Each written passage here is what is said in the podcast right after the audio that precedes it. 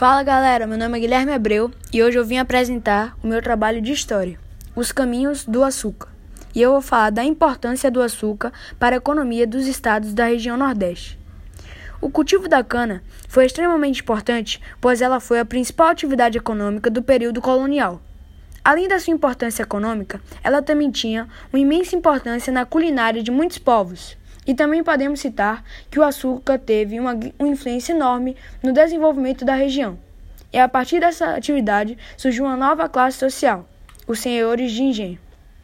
O açúcar era de grande interesse europeu, e por se ter um grande interesse de outros povos em obter o açúcar, o cultivo da cana foi um negócio rentável para a coroa, já que esse comércio trazia grandes lucros para os portugueses.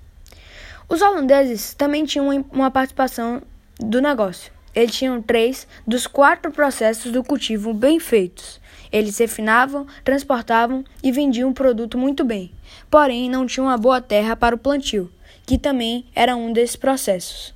Porém, com a União Ibérica, as relações entre Holanda e Brasil foram cortadas.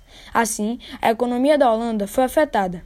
Porém, eles decidiram dominar centros produtores de açúcar assim criando uma concorrência entre Brasil e Holanda para ver quem vendia mais e melhor o açúcar.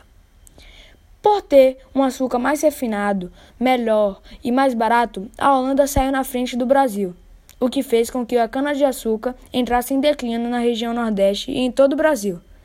E esse foi o podcast, espero que vocês tenham gostado e boa semana para vocês.